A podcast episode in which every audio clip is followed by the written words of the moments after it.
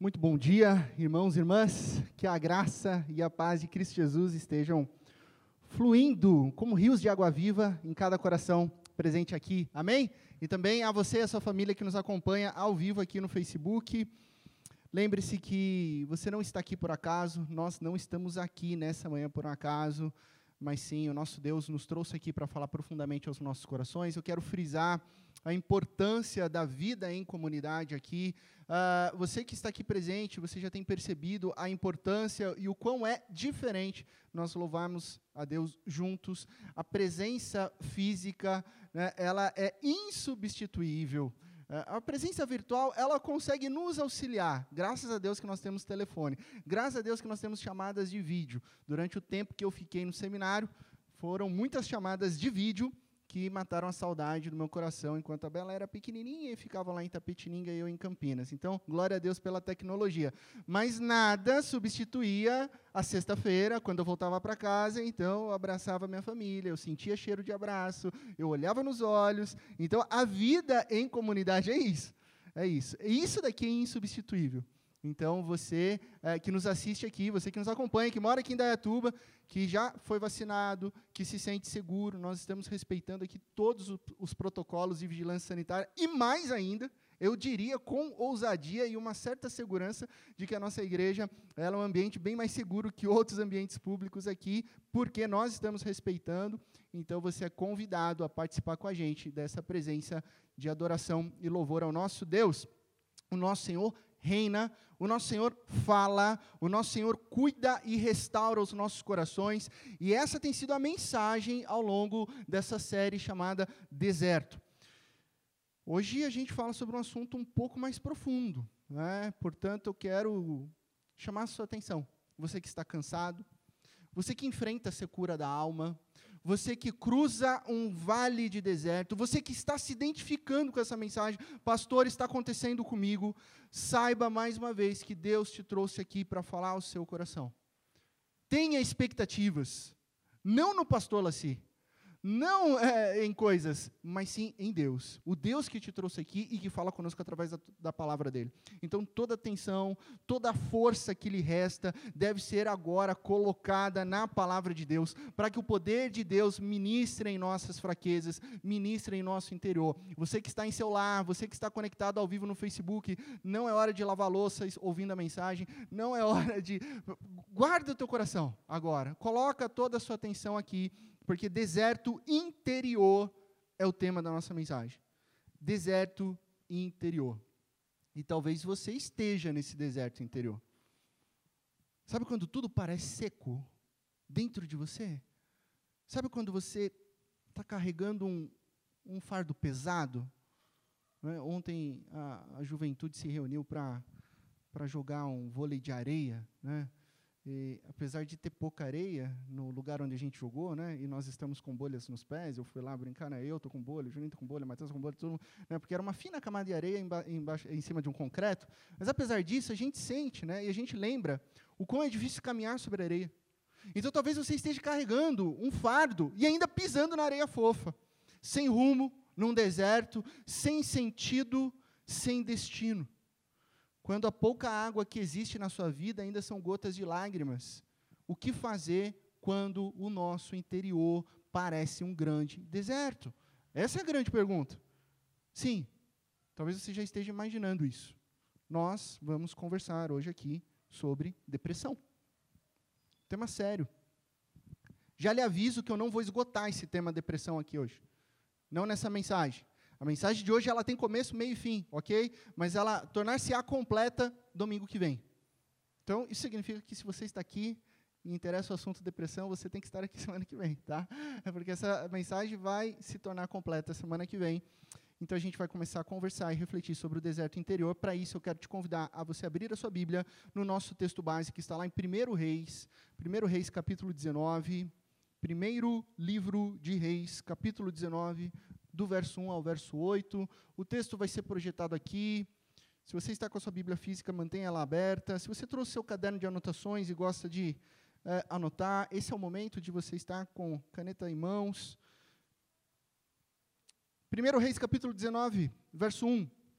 Ora, Acabe rei Acabe, rei de Israel, um rei mau, né, nós já conversamos sobre isso, um rei mau, e dentre todas as maldades dele também havia a maldade de ser um rei fraco, que se deixava ser dominado pela sua esposa, ele contou a Jezabel tudo o que Elias tinha feito e como havia matado todos aqueles profetas à espada. Então, essa característica de rei Acabe. Ele já é manipulado pela sua esposa, a sua esposa é extremamente má e cruel, e ele não deixa de passar todo o relatório para quem de fato manda naquele reino, e que não era para mandar, mas a rainha Jezabel, que não é do povo de Deus, mas foi um casamento arranjado com um povo que não adora o verdadeiro Deus. A gente tem conversado sobre isso, e essa é o, esse é o background, background dessa mulher extremamente má. E a gente vai conversar mais sobre isso, né? sobre a Geza. Por isso, Jezabel mandou um mensageiro a Elias para dizer-lhe: Olha só o que ela diz: Que os deuses me castiguem com todo o rigor. Ela declara ainda que ela é uma idólatra, né, na frase dela. E se amanhã, nesta hora, eu não fizer com a sua vida o que você fez com a deles. Elias teve medo e fugiu para salvar a vida. Esse é o primeiro momento né, que Elias tem medo na nossa leitura.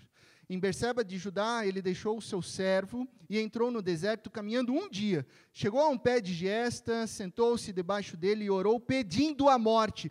Já tive o bastante, Senhor. Tira minha vida. Não sou melhor do que os meus antepassados. Depois se deitou debaixo da árvore e dormiu. De repente, um anjo tocou nele e disse: Levante-se e coma. Elias olhou ao redor e ali junto à sua cabeça havia um pão assado sobre brasas quentes e um jarro de água. Ele comeu, bebeu e deitou-se de novo. O anjo do Senhor voltou, tocou nele e disse: Levante-se e coma, pois a sua viagem será muito longa. Então ele se levantou, comeu e bebeu, fortalecido com aquela comida, viajou 40 dias e 40 noites até chegar a Horebe, o monte de Deus. Vamos orar mais uma vez? Pai de amor, nós estamos diante da tua palavra, Deus. Obrigado por isso. Obrigado por esse privilégio de reunirmos como igreja, como teu corpo, como tua família e agora, e agora ouvir a tua voz, Pai. Pedimos e declaramos total dependência do teu Santo Espírito. Venha, Senhor, falar aos nossos corações.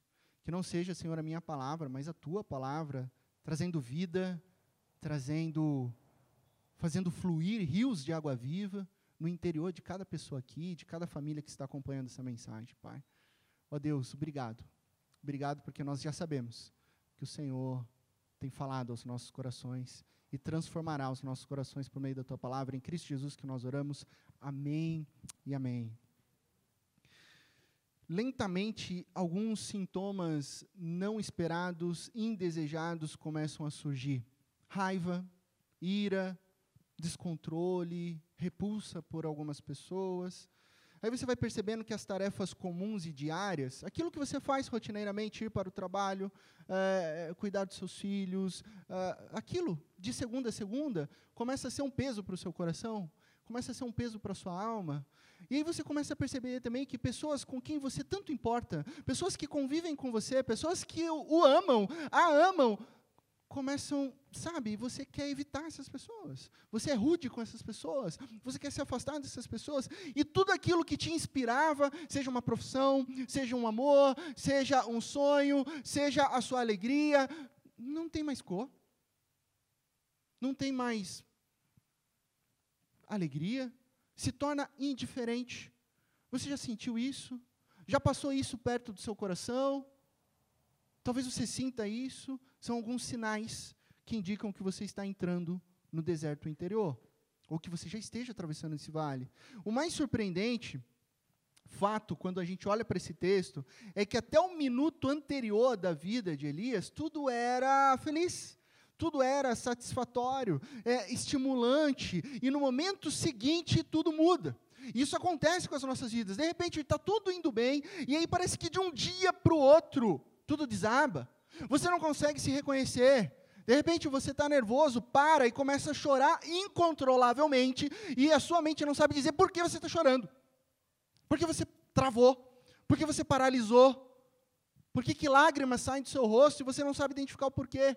Sua familiar, Elias viu Deus trabalhar de maneira sobrenatural na vida dele, vitórias atrás de vitórias, e nós refletimos sobre isso.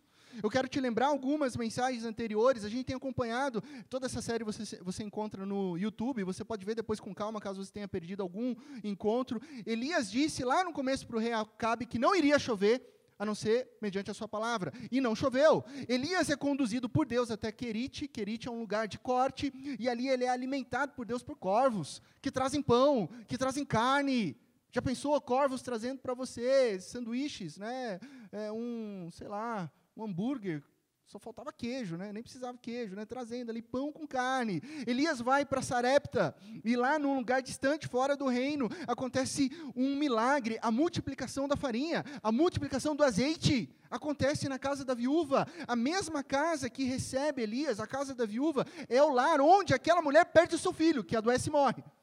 Elias ora a Deus. E acontece o primeiro registro nas Escrituras e na história da humanidade, uma ressuscitação por meio do poder de Deus.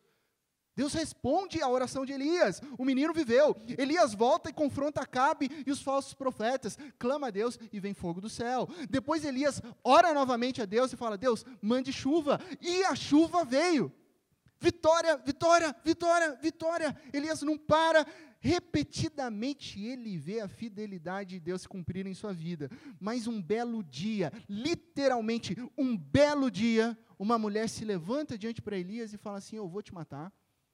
E o mundo de Elias cai. Ele ouve a ameaça de uma mulher e se desmonta de uma maneira profunda, em sofrimento, ansiedade, pânico, depressão. De um dia para o outro, Elias é derrubado em vestígios de angústia e profundo desespero da alma. Do nada. Ele não tem controle sobre isso. Nossa primeira reação, né? Como assim? Né?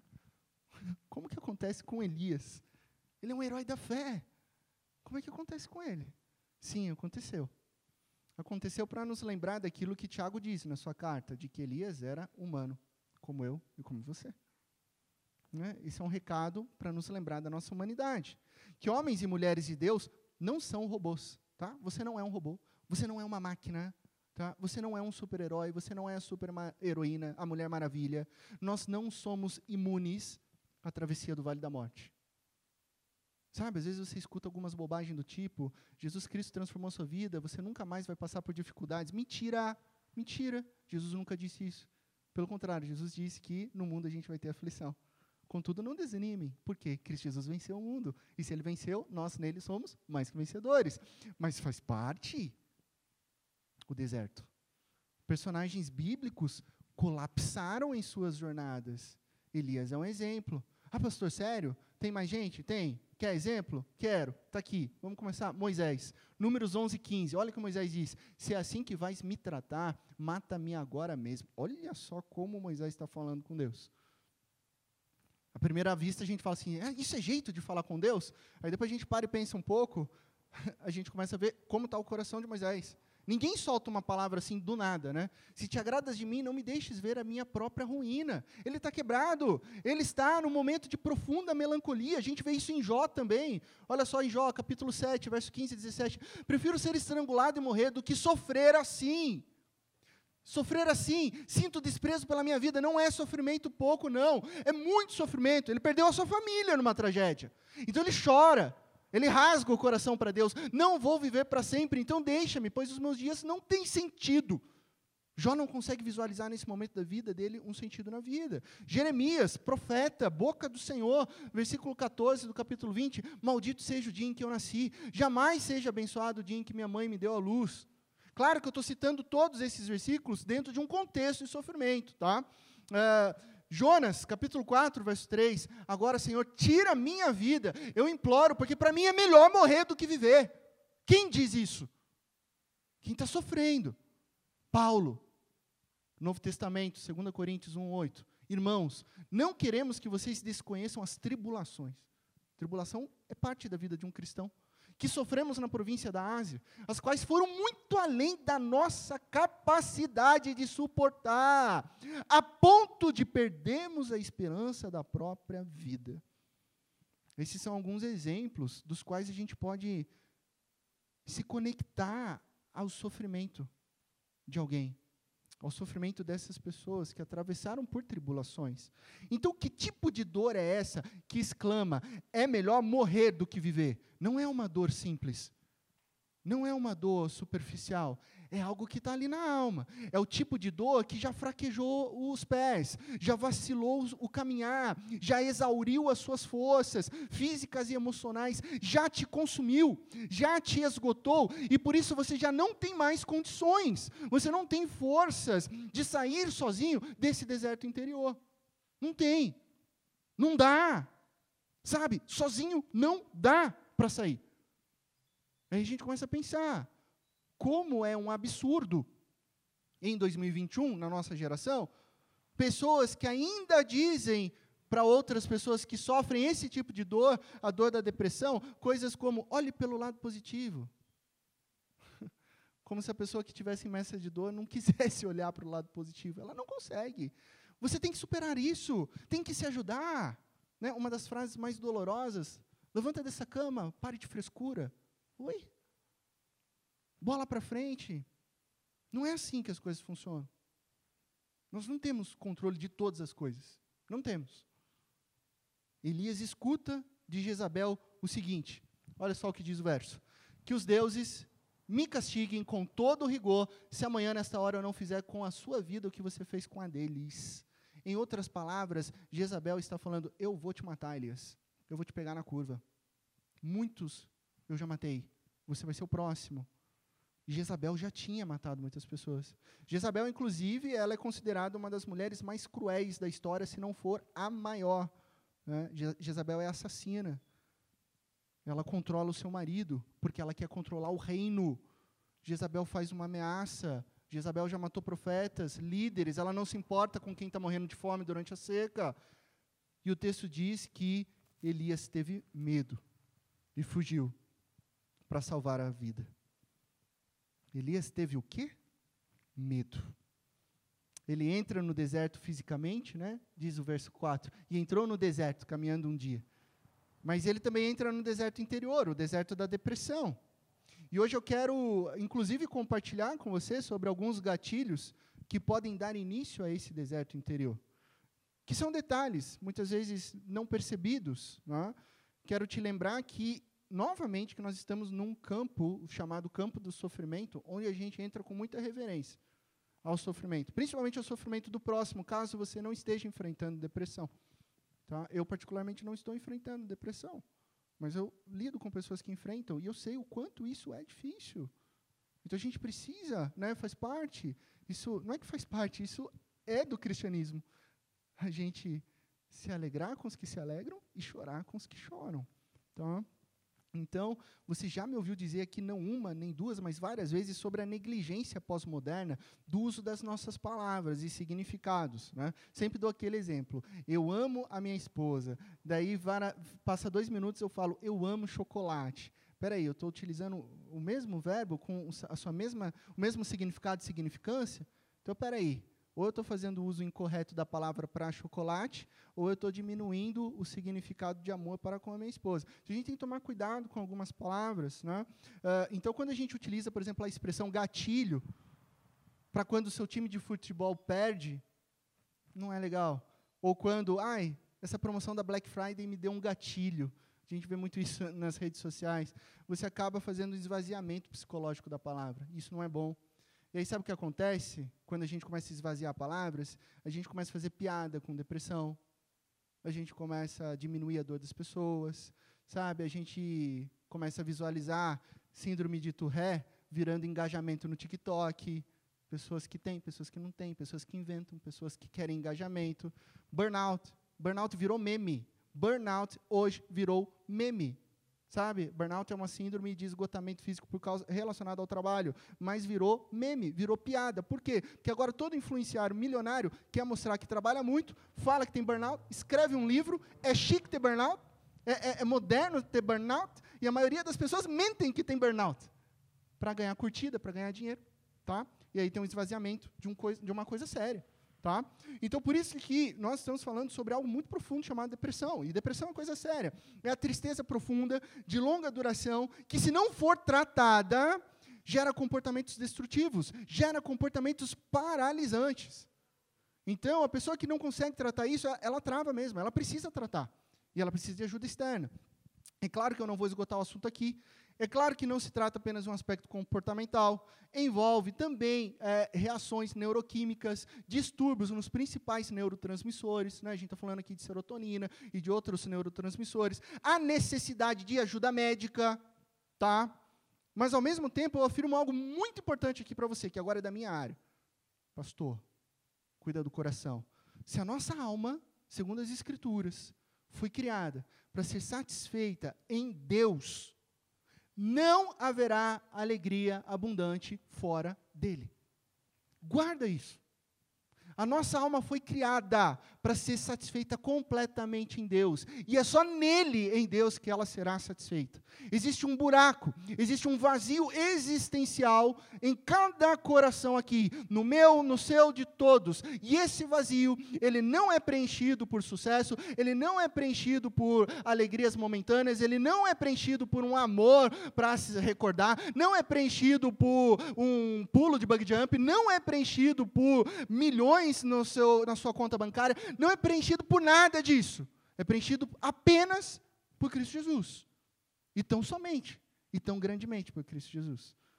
Então nós precisamos de uma ajuda sobrenatural para vencermos o, o deserto interior. E essa força, ela vem do nosso eterno Deus. É Deus quem nos resgata do deserto interior. Deixa eu fazer um recorte aqui, que eu acho que você entendeu o que eu disse mas é importante fazer esse recorte. Se por um acaso passou assim rapidinho na sua mente, assim, ah, o pastor Laci é contra a terapia, ah, o pastor Laci é contra o uso de medicação por um diagnóstico médico. Se passou isso na sua cabeça, então houve um ruído na nossa interlocução aqui, porque eu não disse isso. Tá? Não é isso que eu disse. Há décadas atrás, havia um preconceituoso, um preconceito religioso por parte da igreja mesmo, de quem procurava ajuda terapêutica. E a gente escutava frases do tipo: Isso é coisa de gente fraca. Psiquiatra, remédios, isso é coisa de gente maluca. Você precisa de Deus. Abordagem totalmente errada, tá, gente? Todos nós precisamos de Deus, é claro. Todos nós. Todos nós. Mas se você tem pressão alta, você precisa de Deus e você precisa controlar a sua pressão alta com remédios diários, tá? Ok?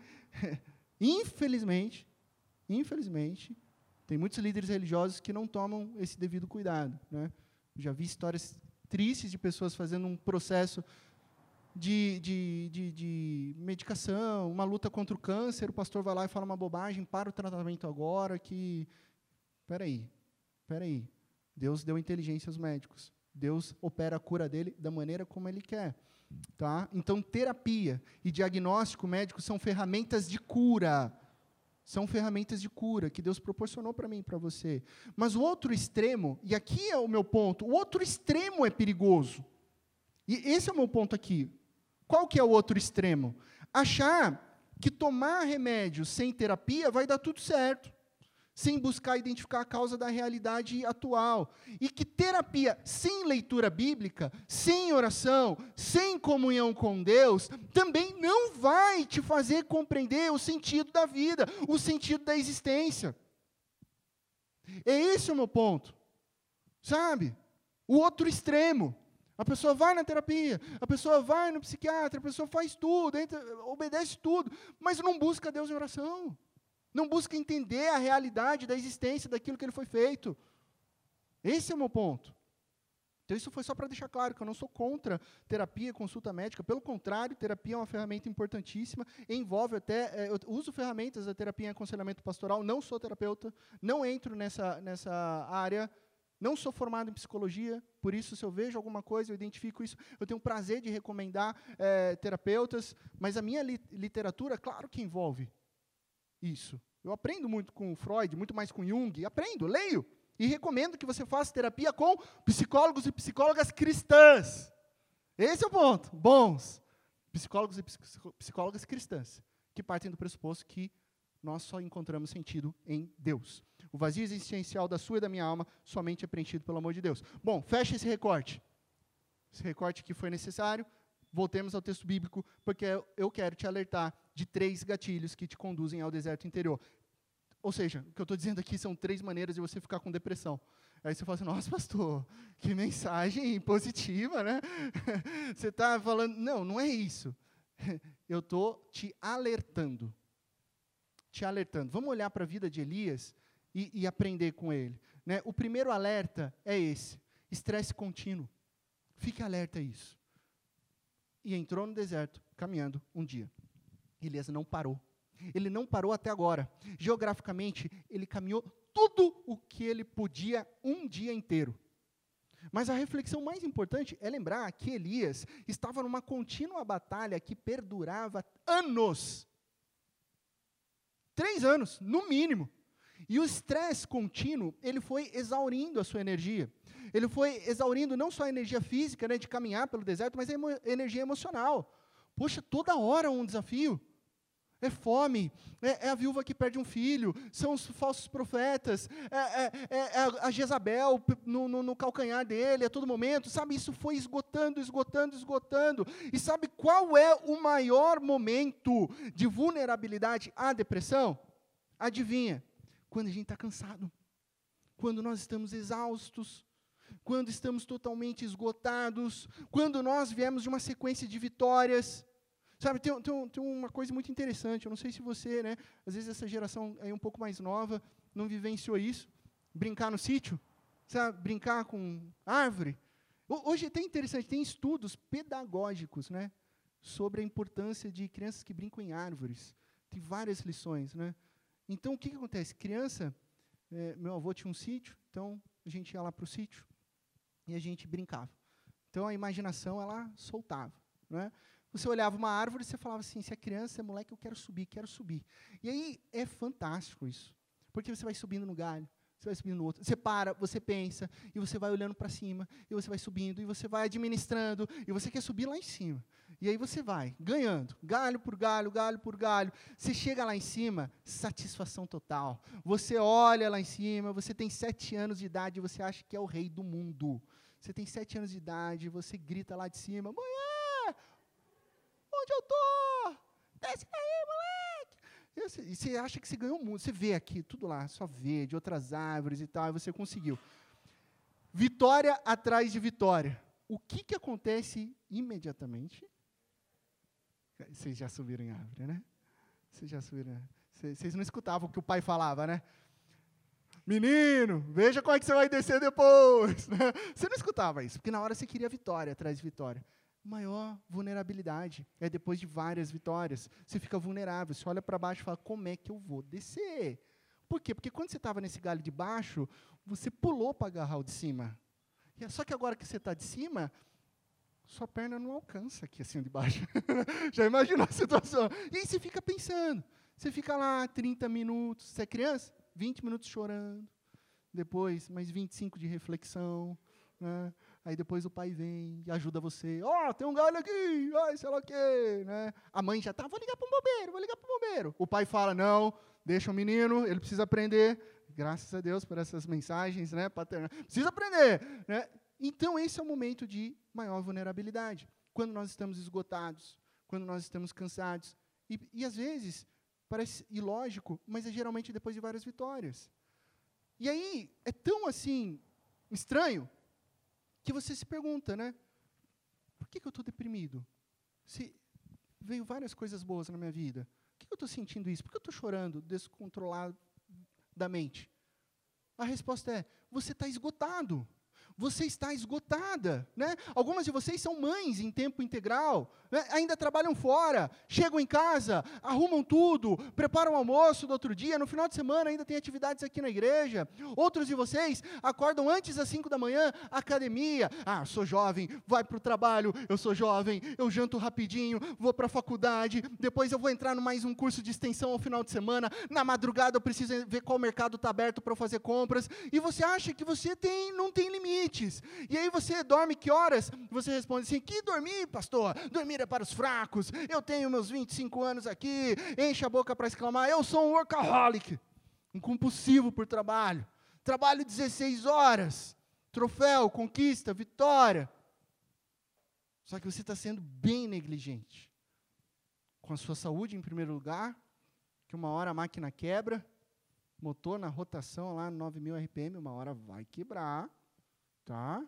É um pouco inteligente essa sua atitude. Se você é jovem, você acha que é indestrutível, mas a conta chega. Você perde tempo com a família, você não vê os seus filhos crescerem, e a longo prazo o estrago é feio na sua saúde.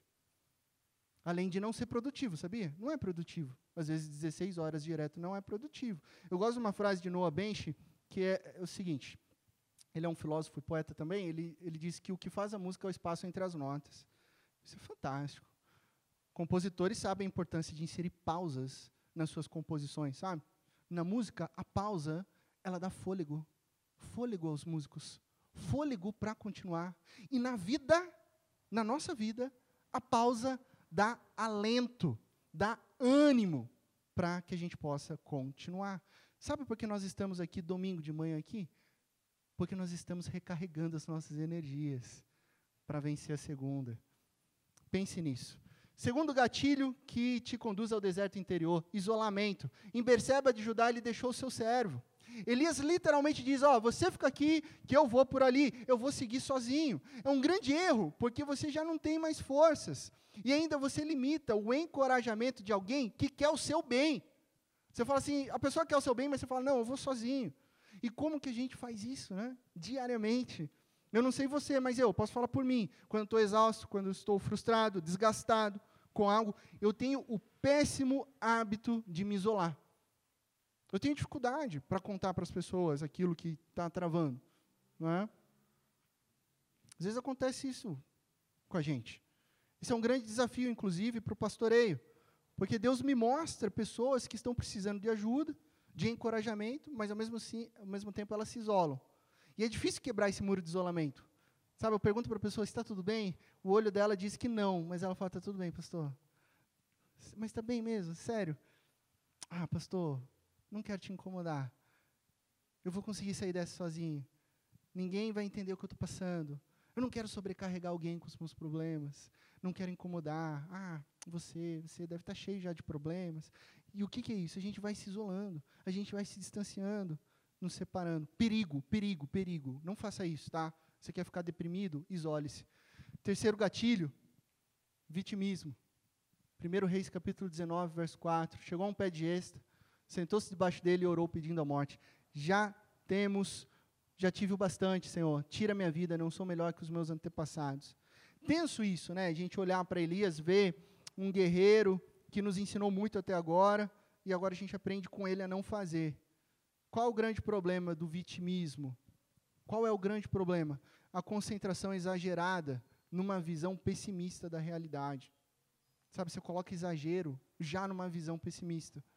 E mais, esse exagero crônico dos aspectos negativos podem distorcer a realidade. Você começa a acreditar nisso. Assim como uma visão exagerada otimista também faz isso, sabe? Aquela quimera irrealizável do mundo das nuvens. Aí você está vivendo uma utopia inexistente. Né? Meio redundante isso, mas tudo bem. A visão pessimista exagerada também é fantasiosa.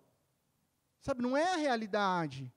Você está assim, conspirando contra você mesmo, você está exagerando, você começa a se auto-boicotar. Elias diz, olha só o que Elias diz, a gente para para pensar, né? Não sou melhor do que os meus antepassados. Da onde ele tirou isso? Primeiro, quem perguntou? Né? Quem, Elias, quem perguntou? Segundo, o que, que, tem a ver? Né? Segundo, o que, que tem a ver? E terceiro, quem é que está comparando você com seus antepassados? Percebe que está fora da realidade? Ele solta uma frase fora da realidade. Começa a se comparar com pessoas do passado. Peraí, ninguém perguntou isso. Ele está se prendendo a um aspecto negativo exagerado, e ele faz desse aspecto exagerado e irreal o argumento da sua dor. Ou seja, pegou um argumento inválido, um, um argumento inexistente, um argumento fantasioso, e está colocando toda a sua dor ali, criando uma distorção da realidade. A gente precisa tomar cuidado com isso. Sabe, com frases do tipo, eu nunca vou conseguir. Como assim, nunca vai conseguir? Que frase é essa? Eu não sou bom.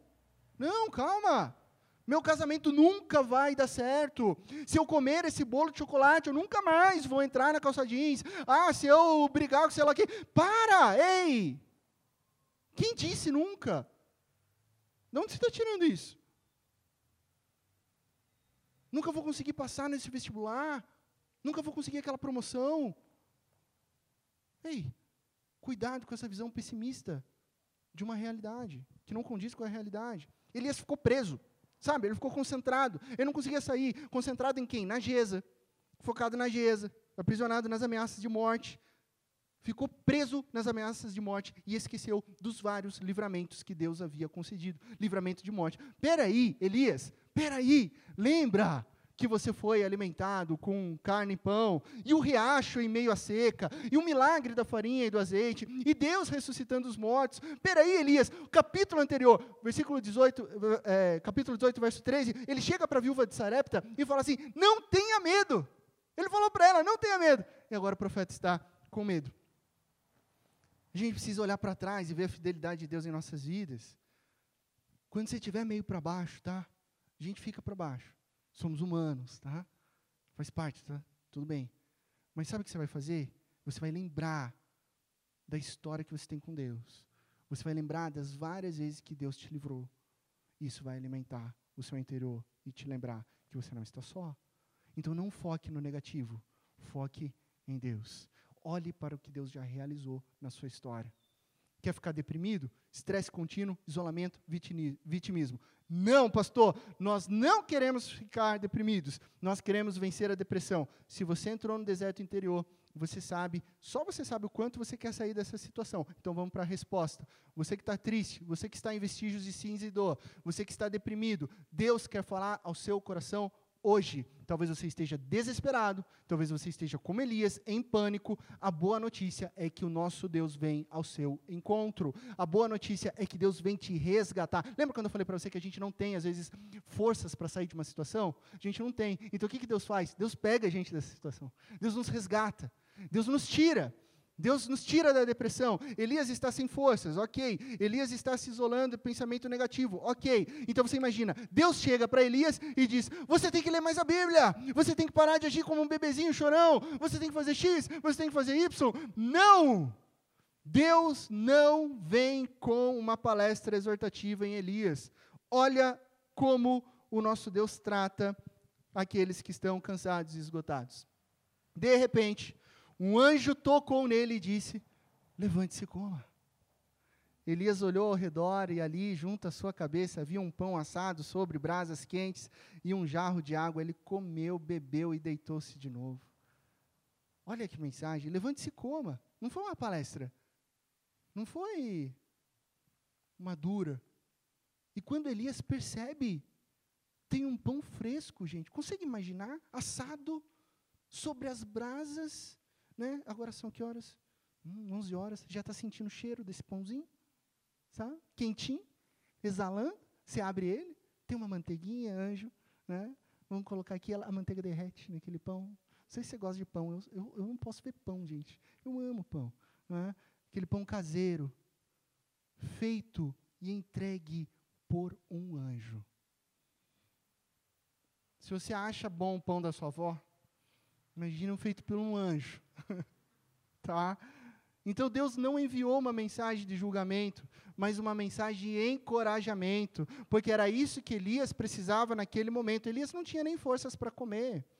Quem passa por depressão muitas vezes não tem força para se levantar. Então precisa de ajuda externa, precisa de alguém que puxe pela mão. Então Deus vem e providencia o alimento e diz: come. Elias obedeceu e dormiu. Eu acho esse detalhe demais. É muito precioso. Às vezes a gente faz uma leitura muito rápida, mas é muito precioso. Porque o anjo deixou Elias dormir. Porque Elias precisava descansar. Elias estava num burnout, depressão, tudo junto ali. Ele precisava dormir, precisava descansar. Então o anjo deixou Elias dormir. Presta atenção. Talvez a coisa mais espiritual que você possa aprender a fazer hoje é descansar. Tá? Eu sei que eu tenho que tomar cuidado aqui com o que eu estou falando, porque a gente tem várias gerações aqui, né? Cada vez mais as gerações X, Y, alfa, elas se encontram, né? E, e eu sei que a, quem tem 30 anos para mais vai entender o que eu estou falando. Você que tem 30 anos para mais, a sua geração pode ser viciada em trabalho, tá? Toma cuidado. Porque quem tem 30 anos para mais viu as coisas se desenvolverem. Você viu os seus pais conquistarem as coisas. E os seus pais conquistaram aqui, ó.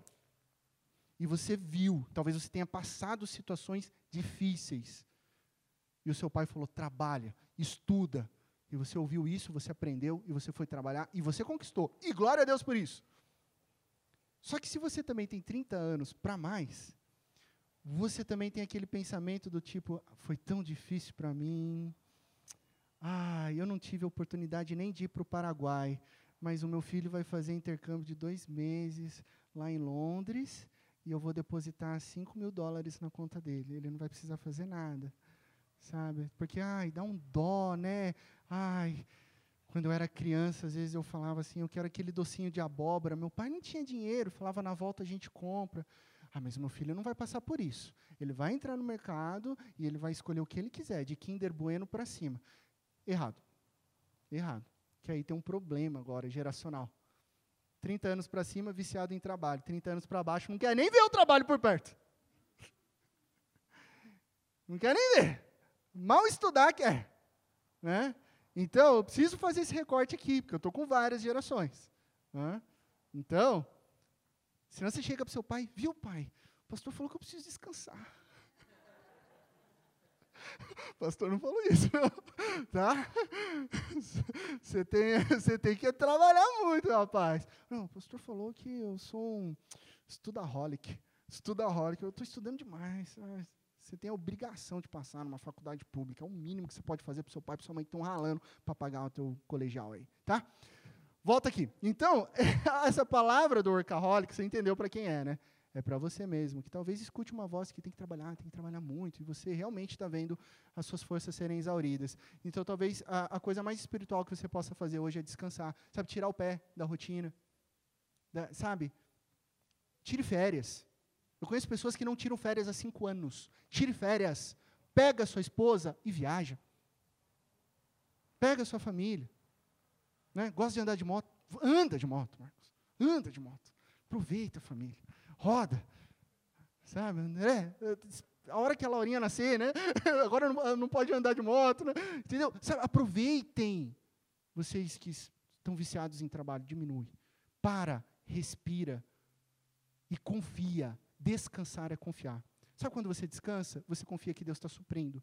Então, aprender a honrar o dia do descanso, o Shabá de Deus, aprender que Deus reina sobre todas as coisas e que Ele continua provendo sustento para a sua vida. Isso é lindo demais últimos versos. O anjo do Senhor voltou, tocou nele e disse: Levante-se e coma, pois a sua viagem será muito longa. Então ele se levantou, comeu e bebeu, fortalecido com aquela comida, viajou 40 dias e 40 noites até chegar a Horebe, o monte de Deus. Depois de um tempinho de soneca, o anjo volta, acorda Elias e diz: Agora é hora de você sair desse lugar, é hora de você sair debaixo dessa árvore, é hora de você sair de Berseba. Berseba. A gente já descobriu o significado de Querite, né? Eu já disse para você que os locais aqui eles têm significados. Querite é corte, Sarepta é fundição, Carmelo é local de fertilidade. O que, que significa Berseba? Poço do juramento. Pois é no poço de juramento que Deus cumpre a maior de suas promessas. Ele nunca nos deixa só. É em Berseba que ele está falando: olha, não deixo vocês só. Olha que interessante. Berseba.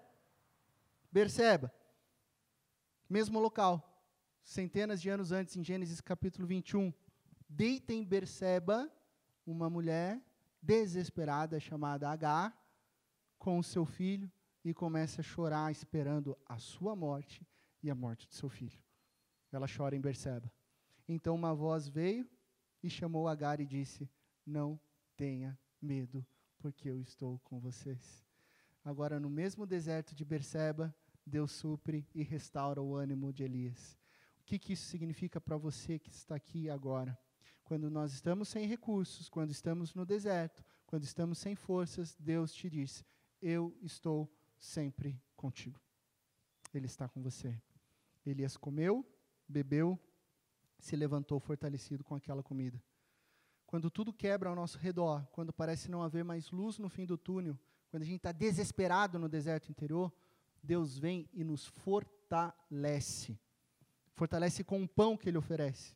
E o pão que Deus oferece é Cristo Jesus, o nosso Senhor e Salvador. É o pão vivo que dá sentido para toda a nossa vida o pão vivo que traz alegria abundante, o pão vivo que transforma as lágrimas em risos de celebração, o pão vivo que venceu a morte e nos lembra que a resposta é sempre vida, vida plena e vida abundante. Todos esses personagens bíblicos que falaram, eu quero morrer, eu não aguento mais, eles foram restaurados pelo Deus da vida. Foram eles restaurados pelo Deus da vida, porque a resposta é vida plena e abundante. Hoje, você está aqui para ser fortalecido pela presença poderosa de Jesus na sua vida. Você não está sozinho. Então não se desgaste, não se isole, não se vitimize, mas levante-se, seja fortalecido pelo Senhor. Vá até Oreb. O texto termina dizendo: vá até Oreb, que é o monte de Deus. O que, que significa para a gente hoje? Ah, eu tenho que pegar uma passagem para Oreb, lá, Monte Sinai. Não! Vá até a presença de Deus. É isso que significa. Vá experimentar Deus. Vá para onde Ele está. E que bom que você está aqui hoje.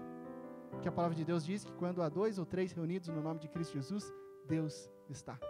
Por isso você não está aqui por acaso. Você está aqui para ser fortalecido.